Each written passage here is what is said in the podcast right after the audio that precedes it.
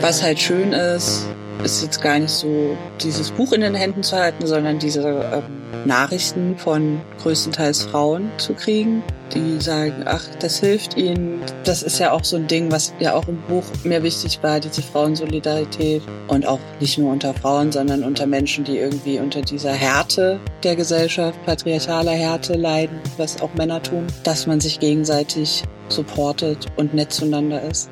Ja, hallo und herzlich willkommen zu eurem Dissens-Podcast. Schön, dass ihr dabei seid. Diese Woche ist die großartige Paula Irmschler zu Gast in der Show. Für alle, die Paula nicht kennen, Paula ist unter anderem Titanic-Redakteurin und jetzt auch Romanautorin. Denn mit Superbusen hat sie ihren ersten Roman vorgelegt und der ist richtig gut, wie ich finde. Popbuch und Politbuch in einem. Wir quatschen über ganz viel in dieser Folge von Dissens. Es wird richtig viel gelabert. Und zwar unter anderem über Paulas Roman Superbusen, über Antifa und natürlich Musik. Und damit legen wir auch gleich los. Mein Name ist Lukas Andreka und das hier ist der Dissens Podcast.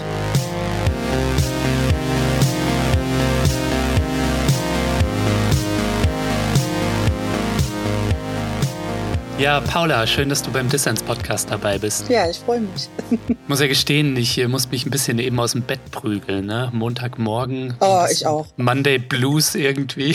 Jetzt haben wir 10.17 Uhr, wo wir hier unser Gespräch starten und ich bin immer noch ein bisschen derangiert, würde ich sagen. Ja, ich auch. es, ist, äh, es ist auch kein regelmäßiges Leben, was man so führt. Ja. Weil man nicht mehr in die Schule geht. Zum Beispiel. Sehr gut, das ist bei uns beiden, glaube ich, schon eine Weile her, müssen wir mal anmerken. Ja, ne? ja sehr niedrigschwellig jetzt der Vergleich. 89er Jahrgang, wir beide, ne? Also es ist, mhm. äh, ich habe 2,8 Abi gemacht ähm, und du wahrscheinlich auch so um den Dreh, oder? Oh Gott, ich muss überlegen. Ich glaube 2,9, weil ich musste, weil ich erst auf der Realschule war, musste ich nochmal auf dem Gymnasium die Zehnte wiederholen. Ja. Nee, es war, glaube ich, auch 2,8. Dann wurde ich ein bisschen früher eingeschult als du. War irgendwie ein weirdes Wochenende so und auch die letzte Woche. So Polizeigewalt überall. Ja. Dann war jetzt ja die Demo von Hanau, auch eine Stadt, wo ich lange Handball gespielt habe, was mich auch ein bisschen genervt hat, weil diese Demo irgendwie wegen Corona abgesagt wurde, während überall irgendwie Corona-Leugner rummarschieren und ähm, auch irgendwie sonst der Shopping-Trubel dann irgendwie gelaufen ist. Wie wichtig ist in solchen Zeiten irgendwie Humor für dich und wie behält man sich den Humor in solchen Zeiten? Also das ist tatsächlich was, was mich gerade so beschäftigt, weil ich auch manchmal mir nicht sicher bin, ob Humor so wichtig ist. Okay. Also ich glaube, er passiert halt einfach und aber ich weiß nicht, ob, ob er ausreicht sozusagen. Ähm, ich habe in, in letzter Zeit auch so manchmal, fängt direkt gut an hier mit Zweifel und so, aber äh, eben Zweifel daran, ob das das Einzige ist und bin jetzt ja auch nicht eine der Satirikerinnen, die sich ähm, nur satirisch äußert, sondern ähm, ich glaube, man kann auch beides machen, also ähm, Sachen satirisch verwursten und aber auch ganz klar sagen, was für eine Haltung man hat. Mhm. Und ich glaube, dann ist das auch okay, weil es kommt auch so ein bisschen drauf an, wer ähm, den Humor auslebt. Ne? Also wenn ich unbetroffen bin und dann ähm, die ganze Zeit Witze mache, finde ich, ist das so ein bisschen einfach wenn man betroffen ist und aus der Perspektive das macht, dann ist es natürlich immer ein Mechanismus, um klarzukommen ne? und, und um auch irgendwie, ja, mit dem Schmerz irgendwas nach vorn gehendes zu machen. So, was Humor für mich ist, weil ne, Humor nimmt Leute mit, erreicht Leute, ist irgendwie auch eine Aktionsform, bringt Leute zusammen und so. Aber es darf nicht nur das sein, weil dann ist man in so einem Selbstbeweihräucherungsding. Und ich finde, da muss man so ein bisschen aufpassen. Mhm. Aber ich bin jetzt neu in der Situation, dass man mich fragt, was Satire ist. Und ich kann es noch gar nicht so richtig beantworten, weil ich mir gar nicht so viele Gedanken darum gemacht habe, sondern weil ich halt einfach immer so ein ähm, Humor-Ding hatte bei Sachen, die, die ich traurig fand. Also für mich hat das einfach immer zusammengehört. Also ich glaube, man kommt, kommt dem halt einfach nach, wenn man sieht, okay, da ist jemand hm. oder etwas, was diskriminiert und das parodiert man so weit, bis jeder wirklich checkt, dass das scheiße ist. um es mal ganz blöd äh, auf den Punkt zu bringen, vielleicht ist es das so ein bisschen für mich. Wie hast du eigentlich diese ganze, ich war da im Urlaub, deswegen habe ich das erst so nachholend mitbekommen, diese ganze Cancel-Geschichte um Lisa Eckhardt, die Kabarettistin, mitbekommen und die ganze Debatte, die darum ausgebrochen ist, um Cancel Culture. Erzähl uns doch mal, wie hast du das denn mitbekommen und was hat dich vielleicht auch dran genervt an der ganzen Sache? Ich habe das die ganze Zeit mitbekommen und war extrem genervt von davon, weil wir eben so Sachen ähm, haben wie äh, halbes Jahr Hanau, Polizeigewalt ohne Ende.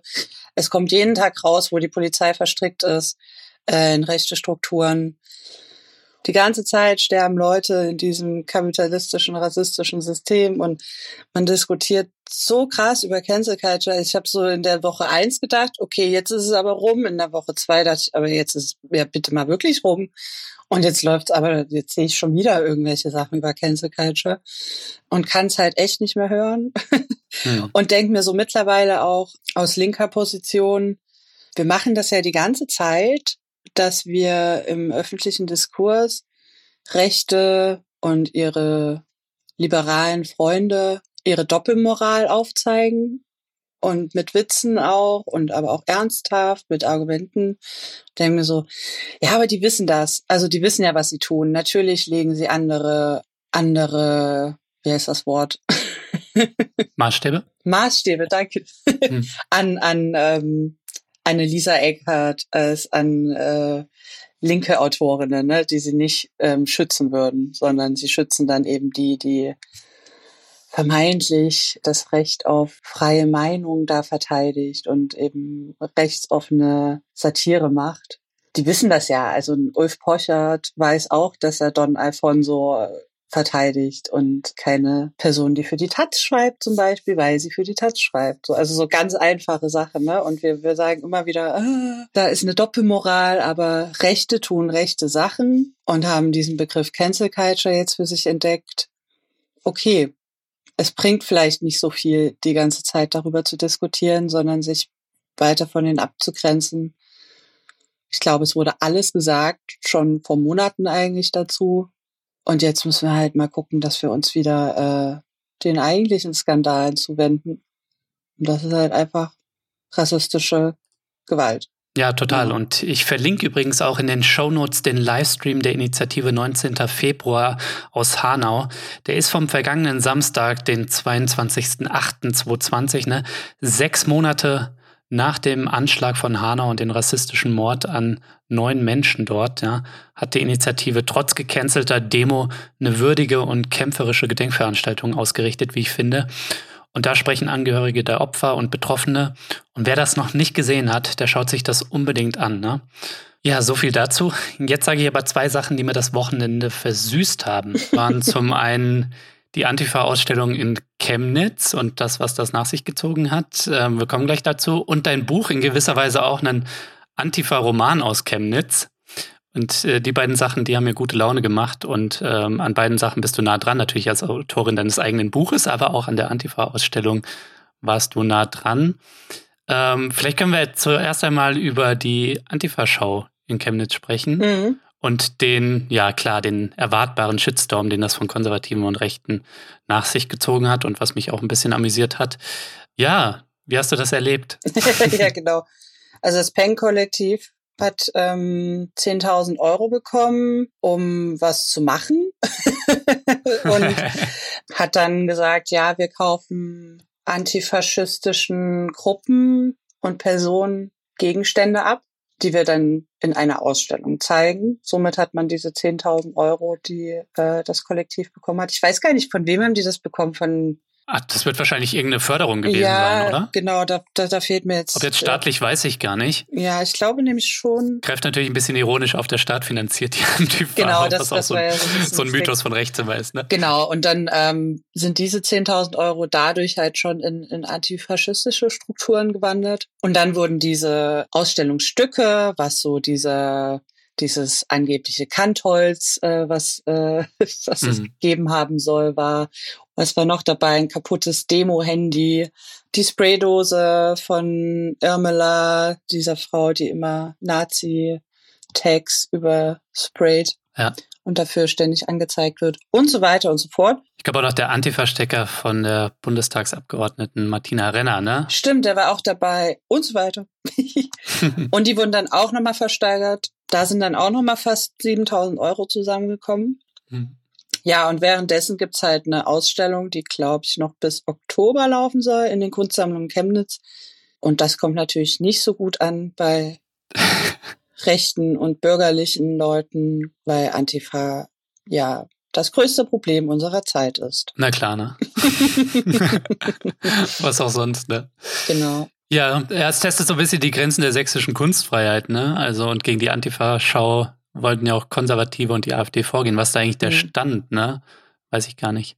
Vielleicht kannst du uns da, weil du warst ja auch im Umfeld dabei und auf äh, Veranstaltungen dort vor Ort, ne? Und hast ja selbst auch sehr lang in Chemnitz gelebt. Ja. Bist in Sachsen aufgewachsen. Also ich glaube jetzt diese, diese Ausstellung wird jetzt erstmal geduldet, auch wenn es da immer noch Probleme gibt, beziehungsweise ist Chemnitz halt sehr skeptisch gegenüber auch generell Kunst alleine schon und, und irgendwie über Spitzensachen. Also die haben sich nicht nur über diese Antifa-Ausstellung aufgeregt, die Menschen, die da leben, sondern auch über alle anderen Kunstwerke, die unter Gegenwarten heißt das große Projekt, das die ganze Stadt umfasst, hm. haben sich über alles aufgeregt. Also ja, sinnlos Gelder für hässliche Kunst und so halt. Wird super, wie du jetzt Sex hast. ich glaube, solche Menschen gibt's ja in jeder Stadt, die sich so ähm, krass hm, aufregen schon, ja. ne, über, über solche. Da ein bisschen mehr, ne? Oder vielleicht einfach irgendwie, da es nicht so viel Gegenöffentlichkeit gibt, merkt man das dann halt mehr. Und weil halt mehr Leute jetzt auf Chemnitz gucken. Also das ist hm. Für, für viele Menschen in der Stadt und für mich auch gerade so was Seltsames, weil wir haben da ja irgendwie einige Jahre gelebt. Äh, viele andere leben da immer noch und noch viel länger als, als ich da war und so. Und jetzt gucken alle so ganz genau drauf, was da passiert. Natürlich auch noch mit dieser Kulturhauptstadt 2025 Bewerbung. Hm. Es ist alles so, ja, plötzlich ist so ein Spotlight da. Und das ist so ein bisschen seltsam. Ja, jetzt müssen sich Leute die ganze Zeit zu Chemnitz äußern und positionieren. Und Leute kommen da jetzt hin und so.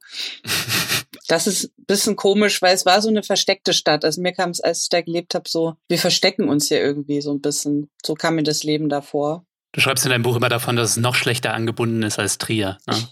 nee, als andersrum. Chemnitz. Trier ist die einzige Stadt, die noch schlechter angebunden ist als Chemnitz. Ah, stimmt, ja, genau. Ich bin auch einmal nach Trier gefahren, konnte es nicht fassen, wie lange man dahin braucht.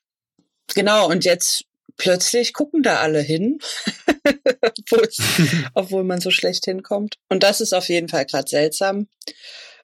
Ich tue mich auch total schwer damit, ähm, jetzt so Chemnitz-Expertin zu sein, weil genau wie Gisela im Buch, also ein paar Sachen habe ich natürlich von mir abgeschrieben, war ich eher ignorant und, und faul und, und war nicht so aktiv und versucht dann immer eher ähm, darauf aufmerksam zu machen, dass man so gucken muss, was die Leute vor Ort machen.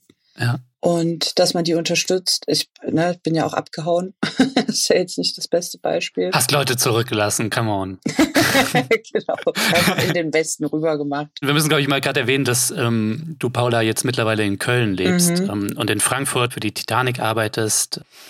Genau, aber du hast ja viel Zeit in Chemnitz verbracht und äh, die fast 7000 Euro, die du schon erwähnt hast, die jetzt bei der Auktion rumgekommen sind, die gehen ja auch zugunsten eines alternativen Jugendzentrums mhm. in Chemnitz und das ist den Rechten und den Konservativen in dieser Stadt ja natürlich ein Dorn im Auge. Genau. Ähm, und ich gehe mal davon aus, du hast da auch irgendwie mal Zeit verbracht dort, ne? Und es ist bestimmt äh, ganz knorke. Ja, es ist knorke und die richten jetzt bald den antifaschistischen Jugendkongress aus wenn er stattfinden darf. Und das ist auch schon, also dieser Kongress ist auch äh, ein großer Dorn im Auge ähm, der sächsischen Arschlöcher und steht auch im, also wird auch vom Verfassungsschutz beobachtet und so. Genau, da hingehen, wenn man, wenn man kann, äh, ist auf jeden Fall super und die unterstützen. Ja, Lass uns über dein Buch sprechen. Das heißt, Superbusen ist dein Debütroman mhm. und ich habe ihn gern gelesen, weil er Pop ist. Da waren sehr viele Musikstücke, die ich mir dann auch gleich auf Spotify dann angehört habe, die du da thematisierst. Ne? Ähm, er ist Antifa wie du. Er ist feministisch und, das haben wir jetzt auch schon rausgehört, es kommt auch das Sachsenbashing nicht zu kurz. Wie fühlt es sich eigentlich an, jetzt einen Roman geschrieben zu haben? Fühlt man sich jetzt wie eine gemachte Frau oder? eine gemachte Frau finde ich gut. Es erinnert mich daran, als, als ich 30 geworden bin und mir meine Mutter schrieb, jetzt bist du eine gemachte Frau oder irgendwie so. okay, das ist süß. Ja, ähm, es fühlt sich puh, okay an. Das ging irgendwie so schnell, dass ich ähm, leider diesen Moment, auf den ich so mein Leben lang gehofft hatte, dieses, oh mein Gott, da ist mein Buch, was wirklich so der Traum war, den ich hatte. Wie war es stattdessen? Ich habe so am Anfang mit so Wochenbettdepression bezeichnet. Also es war so da und es war so, äh, ach du Scheiße. Hm. Plötzlich fällt einem ein, also einem, mir, ich kann es nicht generalisieren, alles auf, was man hätte besser machen können hm. und wofür man sich schämt, was man lieber hätte rausgelassen, was man lieber hinzugefügt, ne? also so die ganzen Fehler. Aber ja, jetzt gewöhne ich mich langsam an dieses Baby. Mhm. Ja, es ist viel mit Selbstzweifeln belegt irgendwie ob das gut ist, ob es schlau genug ist, ähm, ob es wirklich Literatur ist. Also das wird ja auch in den Rezensionen. Ähm, manchmal kommt halt, es ist keine richtige Literatur und so und damit muss man dann halt umgehen. Viele fanden es aber auch toll. Und ähm, was halt schön ist, ist jetzt gar nicht so dieses Buch in den Händen zu halten, sondern diese ähm, Nachrichten von größtenteils Frauen zu kriegen. Mhm die sich bedanken, die sagen, ach, das hilft ihnen, sich zu trauen, jetzt selber zu schreiben oder ähm, sich da total wiederfinden. Eine schrieb mal, dein Buch war irgendwie der Auslöser, dass ich mit meiner Familie endlich ein Gespräch geführt habe über Nazis, was ich noch nie mit denen geführt habe und so ein mhm, Knoten krass. ist geplatzt und so. Und da dachte ich so, wow, boah, krass, krass, krass. Also das ist halt wahnsinnig toll das ist jetzt was, was ich gar nicht vorher gedacht hätte, dass das das Schöne ist, ne? Also so die Rückmeldungen. Und das ist halt, dann ist das das alles natürlich wert. Die Entbehrung und die Selbstzweifel. Ja, genau. Ja, und natürlich ist das auch manchmal übertrieben, die Selbstzweifel, aber ähm, ich glaube, das haben viele tatsächlich. Ich glaube, das ist auch ein Ausweis für ein gewisses Maß an Klugheit, Selbstzweifel, oder? Also Reflexion im weitesten Sinne, oder? Hm. Kommt drauf an, ne, wie weit es geht. Also mhm, bei manchen, ja. mich selbst kann ich ja nicht von außen betrachten, aber bei manchen Menschen denke ich auch, also du machst dich so klein, das ist eigentlich auch schon wieder ähm, gar nicht förderlich und und, Too much dann. Ja. Genau und das das ist ja auch so ein Ding, was ja auch im Buch mir wichtig war, diese Frauensolidarität und auch nicht nur unter Frauen, sondern unter Menschen, die irgendwie unter dieser Härte der Gesellschaft, patriarchaler Härte leiden, was auch Männer tun dass man sich gegenseitig supportet und nett zueinander ist, ohne sich jetzt anzulügen oder so, aber das merke ich halt jetzt einfach in der Praxis nochmal ganz viel, dass das total cool ist, wenn man so ins Gespräch kommt, auch mit anderen Menschen aus den Medien, die Bücher geschrieben haben, die Musik machen und so weiter. Leute, die mich interviewen, auch teilweise, dass man dann manchmal noch so Gespräche hatte, oh, ich war so aufgeregt und die andere Person, oh, ich auch, oh, voll gut, dass du es ansprichst. so, mhm. dass eigentlich alle irgendwie Angst haben, nicht professionell und klug genug zu sein und so. Hm. Das finde ich total toll. Ein falscher 50er zu sein, ne? Oder sowas. Ja, ne? genau, also, ja. Das, das Gefühl habe ich auch häufiger mal, ja. ja. Auch in Bezug auf diesen Podcast. Ja, ja krass, ne? Also genau, das haben nämlich sehr viele Menschen, nur reden die wenigsten darüber, dass ähm, hm. wir ja doch ziemlich verletzliche Babys sind, ja. die ganz viel Angst haben. Also Angst ist so einfach so sowas und Scham, Scham und Angst, was worüber man viel mehr reden sollte, was ja auch ja. in dem Buch so ein bisschen vorkommt.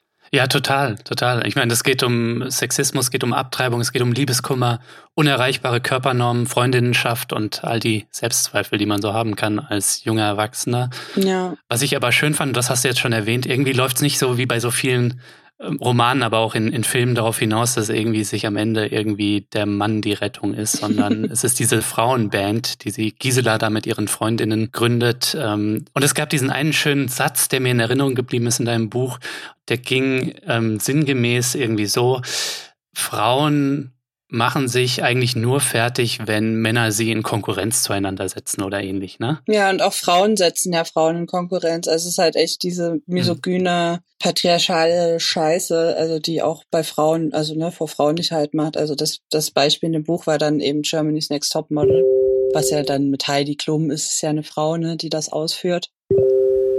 Oh. ich, ha, ich schwöre dir, ich habe es deinstalliert und alles ausgestellt. Ich habe keine Ahnung, was Telegram, was ich deinstalliert habe. Wie kann das denn sein? Du, Paula, alles gut. Wir quatschen gerade hier über Zoom, die Paula und ich.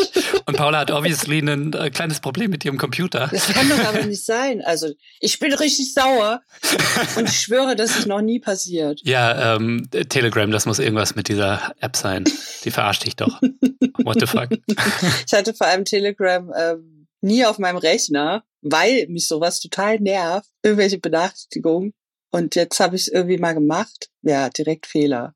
Aber es war jemand vom Peng-Kollektiv. Ah ja, den du da clandestin gechattet hast. oh Gott, ja, ich chatte hier nebenbei noch. du, ich hatte das schon alles. Ich hatte schon irgendwie Gespräche, da habe ich es gar nicht mitbekommen. Und dann höre ich so die Aufnahme äh, im Nachhinein, die die Leute mir zuschicken. Und dann höre ich es dann irgendwie die ganze Zeit so klackern auf der Tastatur. Oh. Und denke mir so, Alter, Respekt aber auch, dass du irgendwie nebenher noch so einen konsistenten Satz rausbringen könntest, wenn du irgendwie eine E-Mail beantwortet hast, obviously. Das gibt's ja gar nicht, das könnte ich gar nicht. Nee. Vollkommen irre, ich auch nicht. Ich auch nicht. vor Aufregung. Oh Gott, ja, ich hoffe, es passiert nicht mehr. Jetzt habe ich hier wieder irgendwas ausgestellt. Ja, in deinem Roman, Paula, geht's um Gisela. Mhm. Ihre unglückliche Kindheit in Sachsen, in der, wie sie selbst sagt, verdammten Kackstadt Dresden. Ihre Flucht nach Chemnitz, weil es für den Westen erstmal nicht reicht. Und ihre wilde Zeit, wir hatten es erwähnt, mit der Frauenband Superbusen. Und natürlich ganz viel Leben, Lachen und Lieben in einer Umgebung voller Frauenfeinde Neonazis. Was mich interessiert hat, ist, und es hat sich schon ein bisschen angedeutet, und ich habe natürlich auch ein bisschen zu dir recherchiert, wie viel Paula steckt eigentlich in Gisela? Also ich hatte so den Eindruck, es ist sehr autobiografisch, aber vielleicht kannst du mal uns mitnehmen. Wie autobiografisch? Mm, also alles, was cool ist in dem Buch, habe ich erlebt. Alles Illegale habe ich mir natürlich ausgedacht. es ist schon sehr nah an mir dran. Ich habe versucht, weiter wegzuschreiben, beziehungsweise habe ich auch ähm, dann immer mehr so versucht zu vermischen, die, die, die Frauenrollen, also die, die Protagonistinnen sind ja Frauen in dem Falle, ähm, hm. dass sich niemand so richtig wiedererkennt und ich wollte dann auch mich nicht mehr so richtig wiedererkennen. Ne? So deswegen habe ich so, weil es ist ja auch der erste Roman, ich weiß ja gar nicht, wie man sowas schreibt, wie man so Rollen entwickelt und habe dann halt wollte halt eh irgendwie eine Hommage an meine tollen Freundinnen schreiben und habe dann halt so geguckt, was macht die aus, was was was liebe ich so an denen, was haben die für Eigenheiten und habe da dann so Figuren drum konstruiert und da ist natürlich in Gisela, ich könnte jetzt nicht mal sagen, ne, von wem was unbedingt dabei ist, aber in Gisela auch andere Personen irgendwie mit drin. Hm. Aber vieles ist auf jeden Fall von mir abgeschrieben, also weil es mir einfach noch beim ersten Buch nicht also so gut gelungen ist, äh, weiter von mir wegzuschreiben. Ja, es gibt schon noch Unterschiede. Also Gisela ist schon noch mal ein Stück passiver als ich ich kann es nicht mehr so ganz nachvollziehen. Vielleicht ist sie auch ich vor fünf Jahren oder so, aber hm. ich habe so beim Schreiben auch oder dann danach auch so gedacht, oh come on, ey. so, jetzt, jetzt, jetzt mach mal irgendwas und renn nicht immer anderen Leuten hinterher, was sie halt irgendwie ähm, die ganze Zeit macht. Sie weiß weniger, wo sie hin will, als ich's wusste. Das ist so ein Unterschied. Also sie ist sehr am Slacken und hat halt auch ähm, andere psychische Issues als, als ich. So, ich habe bestimmt auch welche, aber nicht die, die Gisela hat. Teilweise schon, aber. Hm. Ja, ich hoffe, das war eine befriedigende Antwort. Na klar, mich hätte noch interessiert, hast du dann eigentlich irgendwie so, wie macht man sowas? Weil ich habe sowas auch noch, ich habe noch nie einen Roman geschrieben, so. Ja. Ähm, steht jetzt auch nicht auf meiner Bucketlist, aber trotzdem nimmt man dann so für die Figuren, hast du dann so der Eigenschaften in so einer Excel-Tabelle so aufgeschrieben, so das und das soll diese Figur ausmachen oder wie geht man daran? Nee, das habe ich nicht gemacht. Ähm, wie geht man daran? Ja, also ich bin chaotisch rangegangen. ich hätte es wahrscheinlich, also ich bin jetzt auch nicht eine dieser verkannten Genies, die sich einfach hinsetzt, Wochen, Monate lang und einfach dieses Buch schreibt, ohne dass sie schon wüsste, dass daraus was wird, sondern ich hatte halt irgendwie das Glück, ähm, dass ich schon eine Agentin hatte, mit der ich das so Step by Step gemacht habe. Also ich wurde mhm. einfach begleitet in diesem Schreibprozess und die hat mir so Fristen gegeben, Äh, sonst hätte ich das nie geschafft und nie gemacht und, und mit liebevoller Strenge ähm, mich da behandelt. Und ich habe halt einfach irgendwie angefangen und dann habe ich so Fetzen geschrieben hier und da, was muss rein. und irgendwie dann zusammengepuzzelt. Aber es gab auch diesen Move von, okay, ich schreibe jetzt erstmal so Kurzbiografien der Personen auf überhaupt, damit die eine richtige Gestalt in meinem Kopf haben und nicht nur so Projektionsfläche der Protagonistin sind. Ne? Das ist, glaube ich, so eine Gefahr. Hm. Die tauchen auf und machen was mit der Protagonistin so ungefähr. und das soll ja nicht so sein. Also die sollen ja auch unabhängig von der Protagonistin leben und, und so. Ne? Das war was, was ich lernen musste, auf jeden Fall. Und ja, so habe ich das dann irgendwie Stück für Stück gemacht und irgendwann ging es dann nicht mehr weiter und dann wurde es abgegeben. ja. Ja, was ich schön an deinem Roman auch fand, ist, dass es irgendwie nicht so ein klassischer Poproman ist, irgendwie mit Musik, Drogen und Selbstzweifeln, wo wir hatten es davon, sondern es ist auch irgendwie enorm politisch so. Das ganze ist so, das ganze Setting ist, spielt auch so um die Hetzjagd von Chemnitz 2018 herum, ne? Gisela ähm, und ihre Freundinnen sind überzeugte mhm. Antifaschisten und sind da auch beim Gegenprotest dabei. Inwiefern ist denn das aus deiner Biografie auch? Ähm, ja, also ähnlich wie bei Gisela. Also deswegen konnte ich das jetzt auch gar nicht so sehr anders erzählen. Es gibt nicht so viele äh, linke Leute in, in Chemnitz. Man hat sie einfach alle schnell kennengelernt und dann kriegt man halt mit, was wo gemacht wird, was organisiert wird, ob man irgendwie helfen kann. Hm. Und deswegen war das jetzt nicht so, ich war jetzt nicht in so einer verschworenen Antifa-Gruppe oder so. Du musstest auch keinen Mitgliedsantrag bei Antifa e.V. unterschreiben. Ne? ja, genau.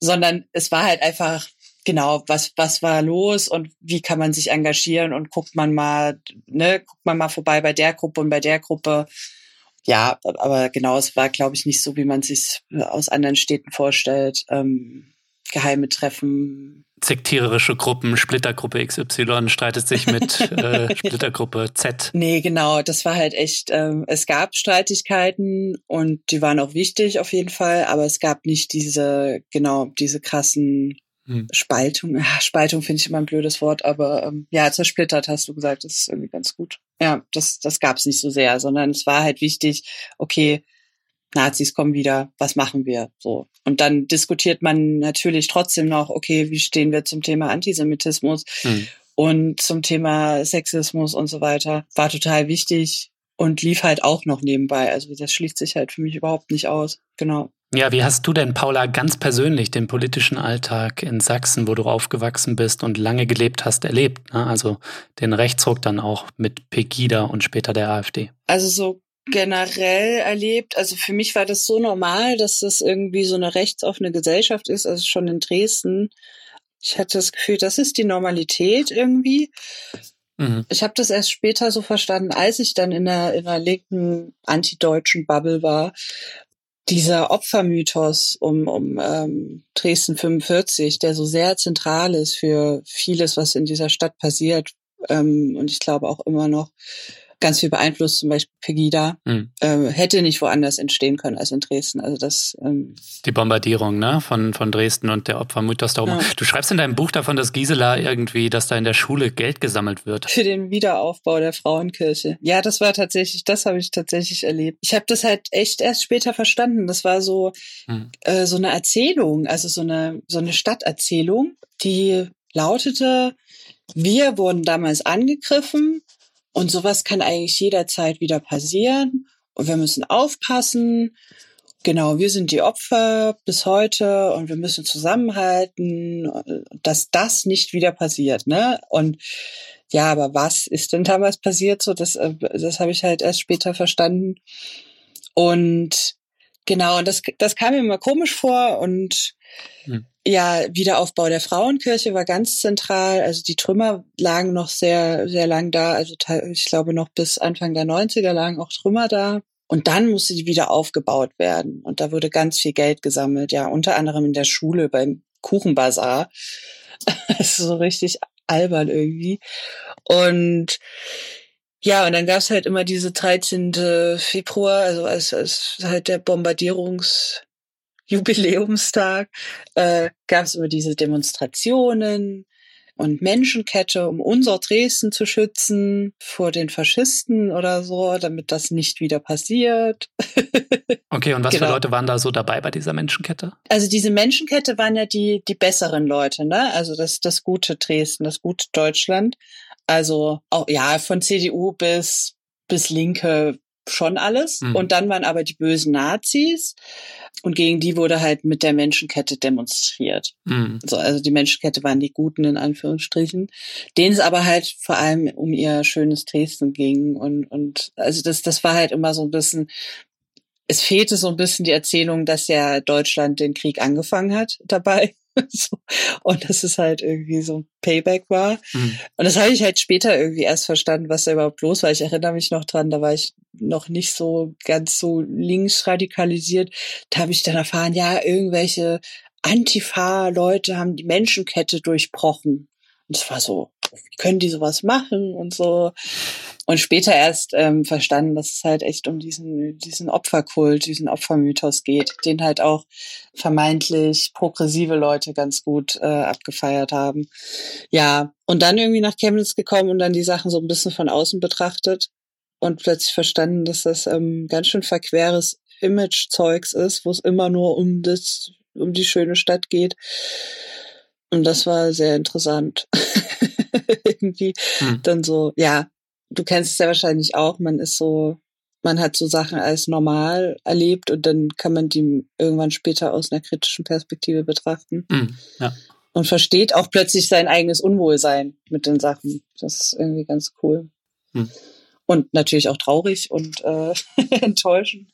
Ja, und dann sind wir auch weiterhin noch zu diesen Demos gefahren, aber es wurde auch immer komischer. Und zum Glück ähm, gibt's ja diesen krassen Nazi-Aufmarsch jetzt heute nicht mehr. Dann gab's halt Pegida direkt im Anschluss, aber hm.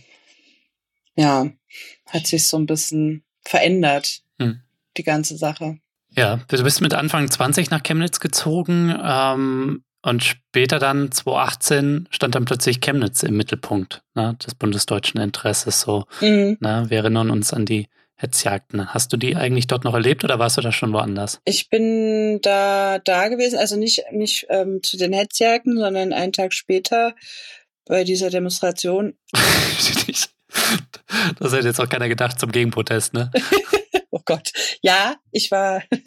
Nein. Lukas, ich war nicht zu diesen Hetzjagden da, aber ein. zu den nächsten Hetzjagden. Ja. Es hatte sich halt schon so hochgekocht über dieses Wochenende mit diesem Mord und so und plötzlich, mhm. ja genau, ne, Chemnitz in allen Schlagzeilen, da fing das halt an, was, was jetzt so normal ist, dass man die ganze Zeit über Chemnitz redet, aber das war halt vorher einfach nicht so. Mhm. Genau, ich war dann nicht in der Stadt und habe mir das irgendwie angeguckt aus der Ferne und dachte, ach du Scheiße, ach du Scheiße, was, was, was, was. Ich weiß nicht mehr, ob ich jetzt extra deswegen hingefahren bin oder ob ich eh im Osten gewesen wäre, aber genau, ich war dann bei dieser Gegendemonstration da, die ja dann auch völlig ausgeartet ist, wo sehr viele Nazis dann plötzlich da waren und das war halt, pff, ja, das war ein harter Tag, auf jeden Fall. Deswegen musste dieser Tag dann halt noch ins Buch rein, obwohl es eigentlich nicht beabsichtigt war. Ähm, da ich aber gemerkt habe, dass das für meinen Freundeskreis in Chemnitz und, und in, in Sachsen generell so ein sehr wichtiges Moment war, dieser Tag, im negativen Sinne, hm. habe ich halt gemerkt, doch, also an, an diesem, an diesem Tag konnte man sehr viel fühlen, so, was ähm, für das Buch irgendwie ganz passend war, leider. Ja. Hm. Und dann ist es reingekommen. Was mich noch interessiert hätte, ist, wie waren eigentlich die Reaktionen auf deinen Roman, speziell jetzt ähm, aus Sachsen? Also mal unabhängig von deinem äh, Freundinnenkreis dort. Tatsächlich bisher habe ich nichts Schlechtes gehört, was mich überrascht, weil ja, vielleicht bin ich selbst viel kritischer. Hast keine bösen E-Mails vom Tourismusmarketing irgendwie bekommen oder aus Dresden? nee, oder? tatsächlich ähm, war nichts Negatives dabei, aber vielleicht merkt man auch, dass ich wirklich nur einen sehr verengten Blick beschreibe, ne? Also, hm. dass ich nicht versuche, Ostdeutschland oder Sachsen oder Chemnitz generell zu erklären. Also es, nee, aber da habe ich tatsächlich nicht das ähm, ein Feedback bekommen, was ich befürchtet hatte. Nicht der Nestbeschmutzer, der abgehauen ist irgendwie nach Köln. Nee, ne, das sag ich irgendwie die ganze Zeit, aber das sieht, glaube ich, gar niemand so. Äh, ja, ja. Überraschenderweise dann doch viele, die sich damit identifizieren konnten was ich immer ähm, interessant finde, weil man denkt ja ganz oft, man hat, man, man, man ist alleine, ne, mit bestimmten Gefühlen, Gedanken und so. Und umso schöner, wenn man dann merkt, das ist nicht so.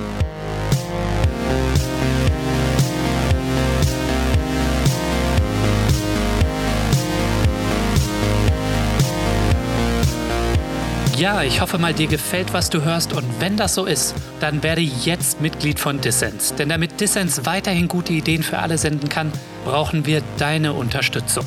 Supporten kannst du diesen Podcast schon mit 2 Euro im Monat. Mit deiner Mitgliedschaft machst du Dissens nicht nur möglich, nein, es gibt auch Goodies und du hast jede Woche die Chance auf coole Gewinne. Dieses Mal verlost Dissens Paulas Buch Superbusen. Alle Infos zum Buch und dazu, wie du mitmachen kannst, gibt's natürlich in den Show Notes.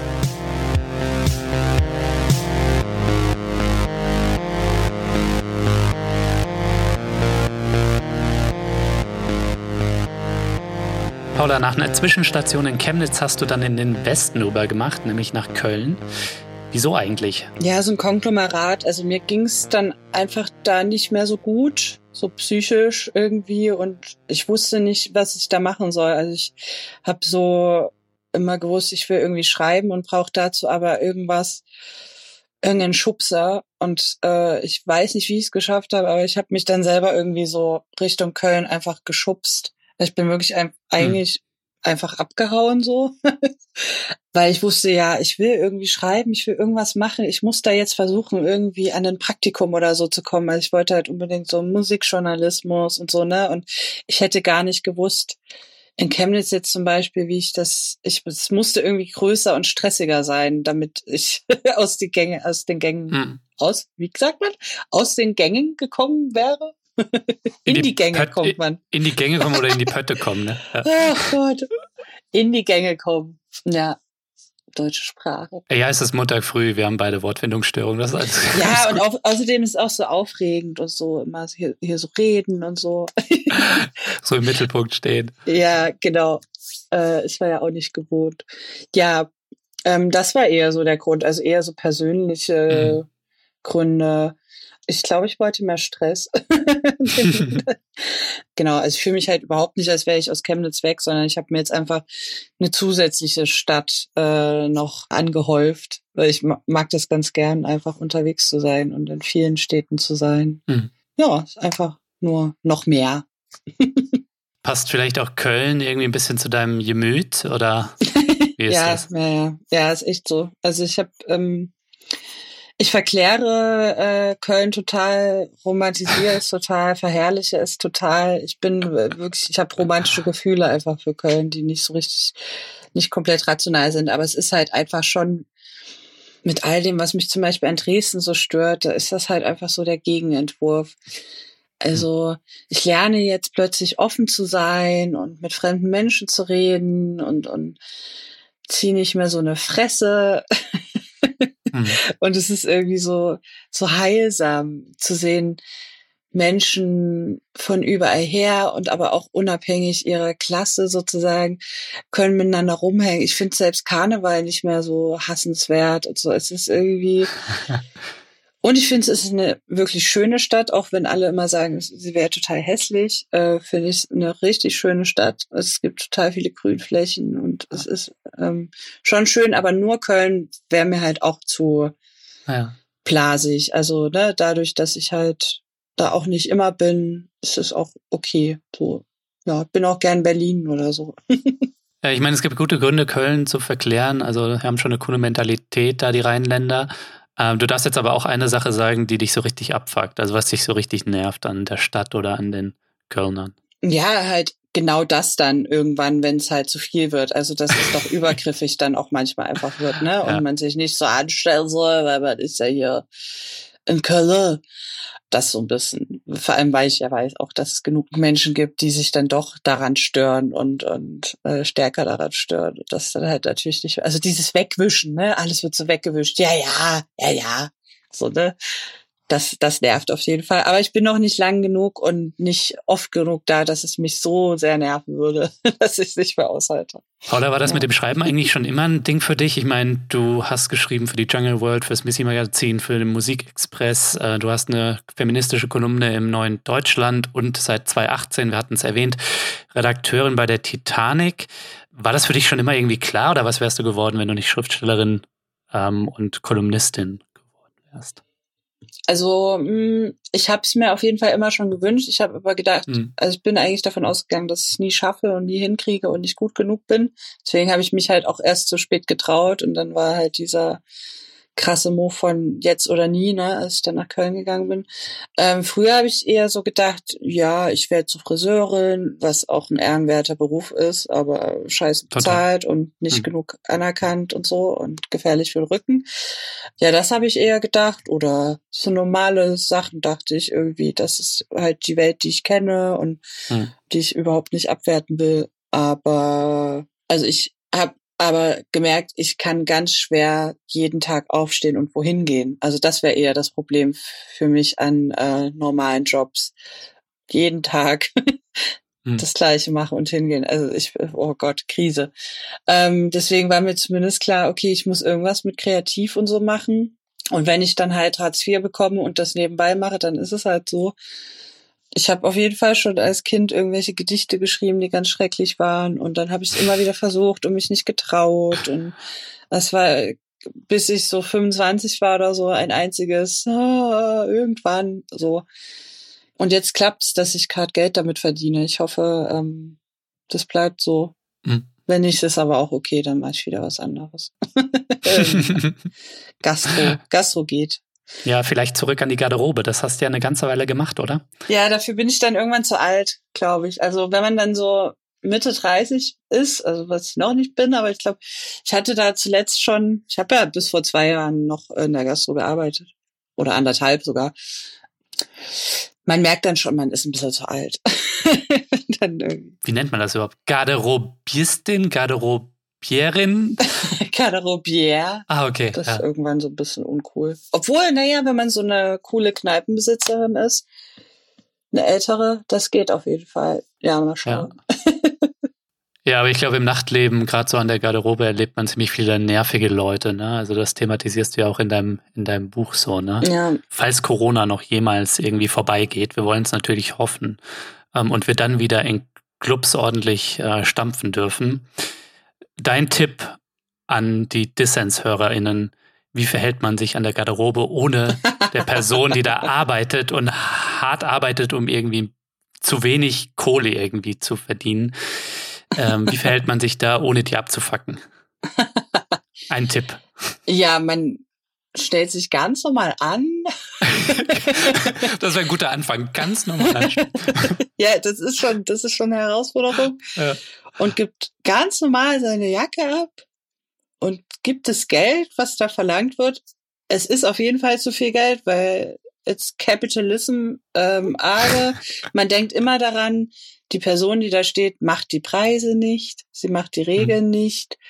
Äh, wenn sie davon abweicht, kann es sein, dass sie gefeuert wird. Nicht, dass ich eine Regelfaschistin wäre, aber ähm, es sind halt prekäre Jobs Hm. und man muss halt aufpassen. Wenn einen das stört, muss man gegen das System begehren. äh, äh, genau. Und dann ist man einfach nett und sagt vielen Dank und geht wieder weg und kommt auch erst wieder, wenn man seine Jacke abholen will, um nach Hause zu Hm. gehen. Klingt total einfach, aber es ist sehr schwer für viele Menschen. Wahrscheinlich vermeidet man irgendwie aufdringliche Gespräche oder Auf jeden ähm, Fall. dumme Kommentare. Alles vermeiden, was nicht Jacke abgeben und Geld bezahlen ist. Außer viel Trinkgeld, wenn man das Geld hat. Ja. Und sollte, sollte man auch vermeiden, Schnäpse auszugeben oder ist das vielleicht was, was. Da man ja nicht weiß, wer ihm gegenübersteht, ich würde natürlich immer Ja sagen, aber andere Leute finden das halt dann auch wieder aufdringlich. Deswegen muss man da natürlich vorsichtig vorgehen. Ja. Man kann zum Beispiel sagen, ah, ich gehe jetzt zur Bar.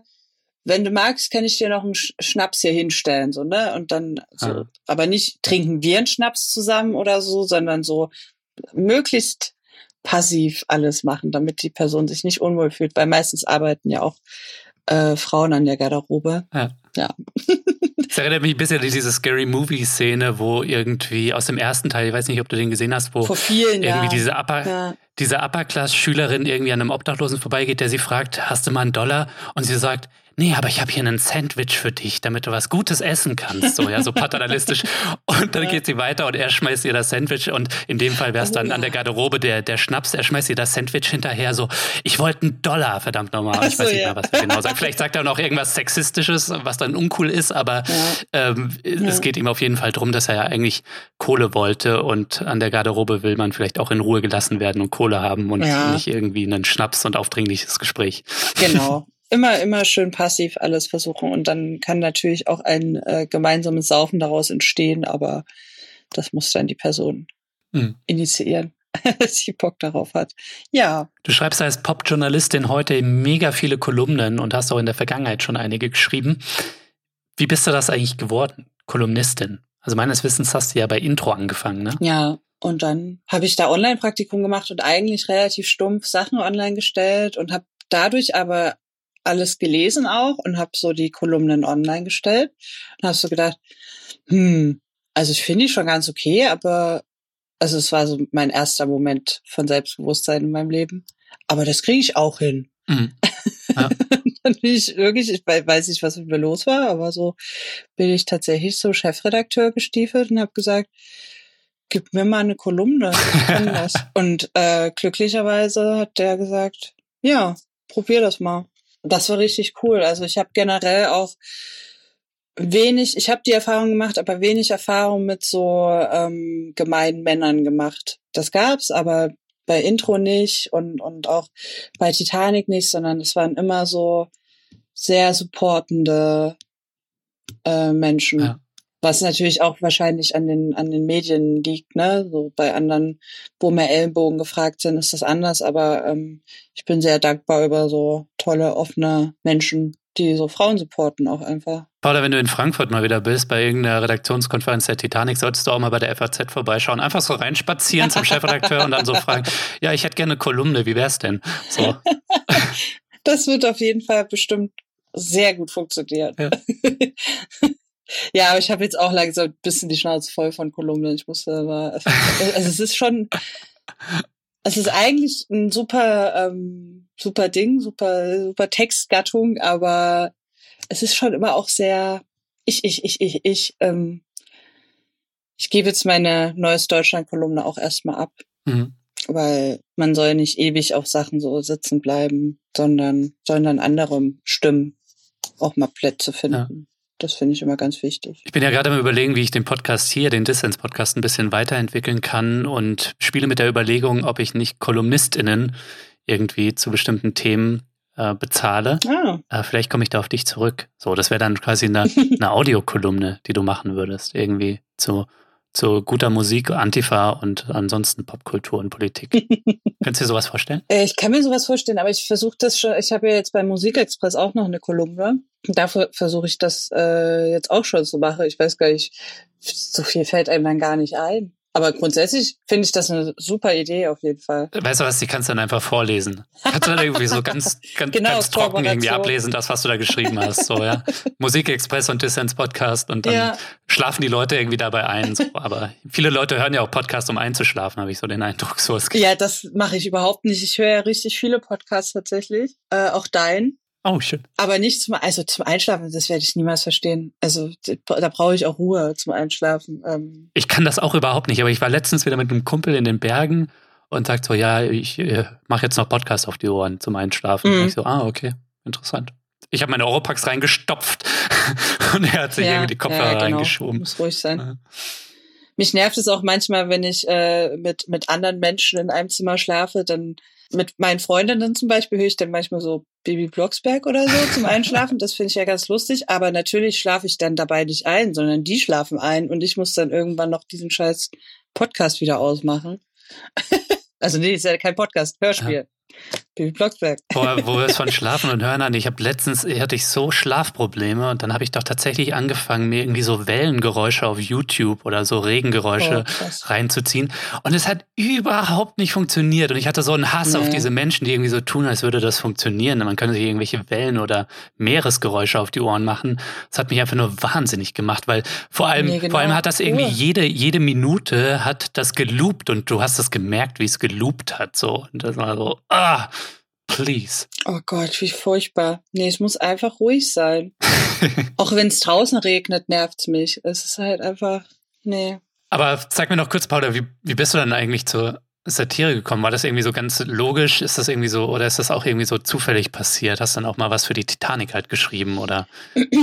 Ja, das ist zufällig passiert. Also ich bin dann viel bei Facebook gewesen über ein paar Jahre lang und habe da angefangen zu schreiben, weil da habe ich mich halt getraut.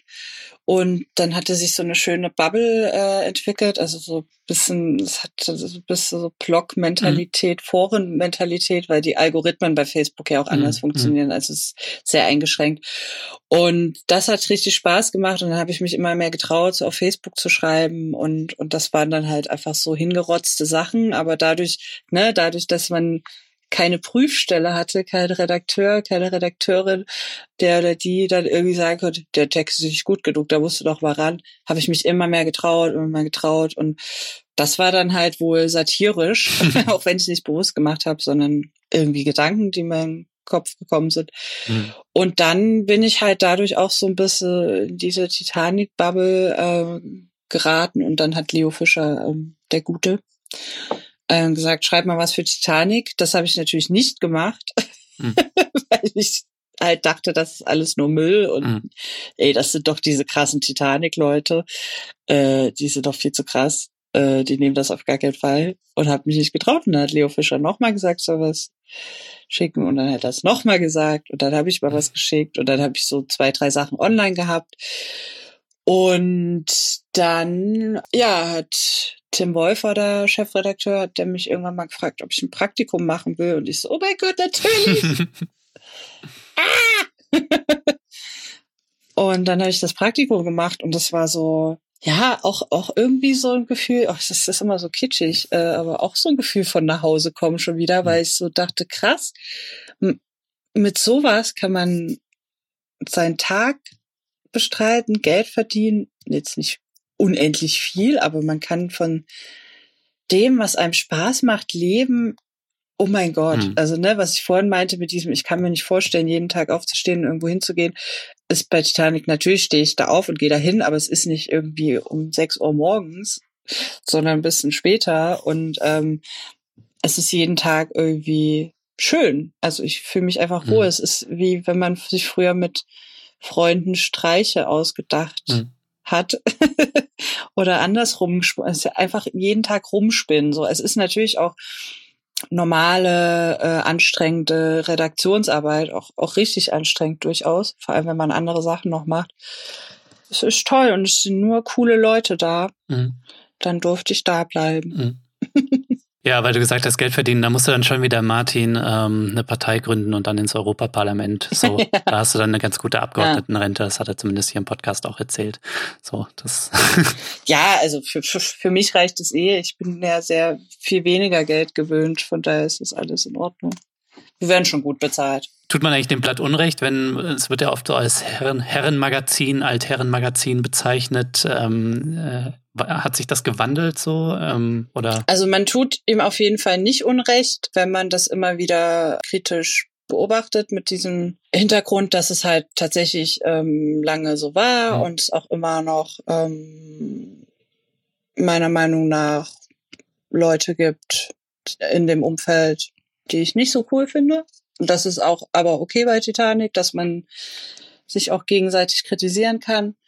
Ich habe das Glück, dass ich jetzt in der Zeit dahin gekommen bin, wo es kein Arschloch-Typi mehr gibt, der da sitzt, mhm. sondern alle super offen sind für neue. Was heißt neu, ne? Eigentlich ist es nicht neu. Also Frauen sind nicht neu, Feminismus ist nicht neu, aber jetzt endlich mal weiterzugehen und, und ähm Ich habe da gestern erst von gelesen, dieser Feminismus. das ist immer so komisch, ne, wenn man sagt, irgendwie Sachen sind schlecht gealtert oder heute kann man das und das nicht mehr. Also Sachen waren eigentlich, viele Sachen waren schon immer nicht gut und so, ne. Mhm. Man hat sich nur viel mehr dagegen ähm, verwehrt, das zu machen. Und bin mir sehr sicher, dass sich auch in der Satire schon vor 40 Jahren äh, extrem viele dran gestört haben, aber die eben noch unsichtbarer waren und nicht die Möglichkeit hatten, ähm, zum Beispiel im Internet, mhm. das zu kritisieren auf jeden Fall versuchen wir das stark, äh, immer mehr Menschen auch dazu zu holen, die ja auch dann dadurch eine andere Form von Satire machen, weil sie von an, andere Sachen mitbekommen. Ne? Also finde ich immer so ein bisschen vermessen, wenn wenn wenn es heißt, Satire ist so ein von draußen Blick auf alles. Ja, das kann man sich aber halt nur leisten, wenn man privilegiert ist, ne? Also mhm. äh, auch wenn ich nicht immer alles über Privilegien ausmachen will, aber wenn ich wenn ich jetzt ein weißer, relativ gut situierter Heterotyp bin, dann habe ich natürlich einen anderen Blick auf die Gesellschaft. Dann kann ich mich viel lockerer irgendwie hinsetzen und sagen, das, das, das, das, das ist so und so und so, weil mich nichts kränkt. Ne? Und ähm, ich habe schon einen ganz anderen Form, äh, Zugang zur Satire, weil mich bestimmte Sachen kränken und ich deswegen eine andere Themensetzung habe. Mhm. Und wenn es dann noch eine, eine Person ist, die noch mehrfach marginalisiert ist, hat die auch noch mal andere Blicke auf die Gesellschaft. Und deswegen finde ich es total interessant, dass jetzt auch dadurch ganz neue Formen von Satire entstehen. Also nicht nur inhaltlich, sondern auch die Form ist eine andere. Also Sprache. Ähm, hm. Wenn ich mir das auf Twitter angucke, dass, dass Leute, also ja, viel viel freier damit umgehen. Das finde ich total interessant und toll. Und dass das nicht immer die aus dem akademischen Umfeld sein müssen und so, hm. sondern dass es eigentlich um, um eine Verbindung von auch Verletztsein und Humor geht. So. Wow. Ich bin sprachlos. Dem sind wir jetzt halt, glaube ich, relativ offen gerade gegenüber. Und das ist schön. Ja, zum Abschluss würde ich gern mit dir nur kurz noch auf Musik blicken, weil das auch so einen wichtigen Stellenwert in deinem Schaffen hat, aber auch in deinem Buch Superbusen einnimmt. Ne? Wir hatten schon von der Superbusen Band und den ganzen Tracks, die du empfiehlst in deinem Buch. Zum Beispiel kann ich gar nicht mehr aufhören, ähm, Come See About Me von Nicki Minaj zu hören. das ist echt schön. Ne? Ja, ich fahre jetzt immer auf dem Fahrrad durch die Stadt und habe diesen unglaublich guten Vibe irgendwie und aber auch melancholischen Vibe irgendwie auf dem Ohr. Geil. Und äh, es läuft gerade irgendwie in Dauerschleife, bis ich mich dran satt gehört habe natürlich. Was mich interessiert hätte, hast du eigentlich selbst äh, Musik auch gemacht? So, so eine eigene Superbusen-Band oder warst du in einem Umfeld einer Band aktiv wie Gisela in dem Buch? Nee, ich wollte das immer machen. Das war so der, der Kindheitstraum und, und auch bis heute noch so ein heimlicher Rumspinntraum, also so singen und, und, und Musik machen. Nee, leider nicht. Habe ich mich auch nicht getraut und hatte damals auch nicht. Jetzt entsteht gerade ganz viel in Chemnitz, auch ähm, neue Bands und so, aber damals gar nicht den Zugang dazu irgendwie und habe auch diese Gitarre schon seit zehn Jahren, die ich immer noch nicht gut spielen kann. Und genau, das war auch so einer dieser ähm, Motivationsstränge. so, okay, wenn ich es nicht hinkriege, denke ich es mir halt einfach aus. Ja. Sehr gut. Naja, vielleicht passiert es irgendwann nochmal. Ja, das ist also eine Sache, die ich auf jeden Fall schade finde, dass ich das nicht gemacht habe, irgendwann in den 20ern, so eine Band. Aber ich hätte es nicht, hätte es gar nicht hingekriegt. Glaube ich. Ist auch okay. Ja, ich habe jetzt irgendwie angefangen, ein bisschen auf der Gitarre meiner Freundin irgendwie rumzuklimpern, ja. aber man kommt ja irgendwie jetzt auch nur noch selten dazu und ähm, sie ist dann immer auch schnell genervt, weil ich dann irgendwie Knockin' on Heaven's Door mhm. ähm, mehr schlecht als recht dann irgendwie darauf schrammel. Fang lieber mit, ähm, mit Live Forever oder so an. Apropos Musiktipps, Du darfst jetzt unseren Hörerinnen und Hörern zum Abschluss, weil du bist jetzt hier die wahre Popkulturexpertin, darfst du uns zwei Musiktipps ähm, geben und zwei Podcast-Tipps. Und sag jetzt auf jeden Fall nicht Kraftclub und Kummer. Paula, dein Soundtrack der Gegenwart, ähm, zwei Tracks und äh, zwei Podcasts für gute Vibes als Empfehlung für die Leute da draußen. Ähm, Podcast, äh, ich höre gerade super gern ähm, den Podcast, ja, das ist ein bisschen Chemnitz-related, da muss man dabei gewesen sein, von Blond. Der ist sehr schön. Hm. Ähm, ansonsten höre ich RealitäterInnen ganz gern von den Homies, DJ, DJ-Duo, wo es so um, um hm. Rassismus und marginalisierte Realitäten in Deutschland geht. Genau, der Blond Podcast hm. ist einfach, einfach schön rumgelaber, was ja auch viele mögen. Musik, oh, das ist immer so schwierig. Du hast ja gesagt, in Chemnitz gründen sich gerade irgendwie neue coole Bands. Vielleicht kannst du da zwei empfehlen. Also ja, neben Blond gibt's äh, gerade eine neue Band, wo, wo ich genau stimmt. Die sind ganz, die haben jetzt erst ihre Single rausgebracht, Power Blush heißt die Band. Mhm. Der Song heißt, oh Gott, wie heißt der Song? Die werden mich jetzt hassen, weil das sind ja, das sind auch Freundinnen von mir, aber ich habe tatsächlich den Titel vergessen. Weil er so neu ist. Powerplush Band ähm, kann man sich auf jeden Fall auf Spotify reinziehen. Ich habe es irgendwie gerade äh, versucht zu googeln, habe aber irgendwas falsch gemacht. Ich komme irgendwie auf Dyson Staubsauger. Let's not pretend. Let's not pretend, genau. Wusste ich doch. Sehr gut. Ich bin gerade so richtig heiß darauf, dass Normani, äh, eine, eine Englisch, aus England kommt sie, glaube ich, Künstlerin endlich mal ihr Album rausbringt. Da, da schare ich schon mit den Hufen. Ja, sonst, ich bin gerade wieder sehr auf dem RB-Trip. Tiana Taylor, Georgia Smith, das ist alles richtig geil. Aber hoffentlich kommt Normani endlich mal.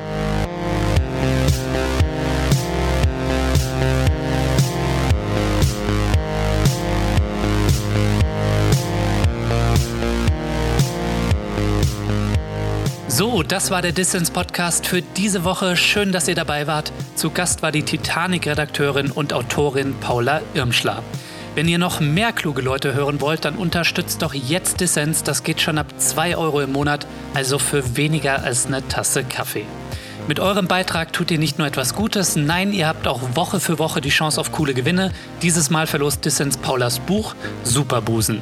Alle Infos zum Buch und dazu, wie ihr mitmachen könnt, gibt's natürlich in den Show Notes. Ja, das war's dann auch von mir. Vergesst nicht, Dissens zu abonnieren, wenn ihr das noch nicht gemacht habt, auf Apple Podcasts, Spotify oder der Podcast-App eurer Wahl. Bleibt nur noch zu sagen, danke fürs Zuhören und bis nächste Woche.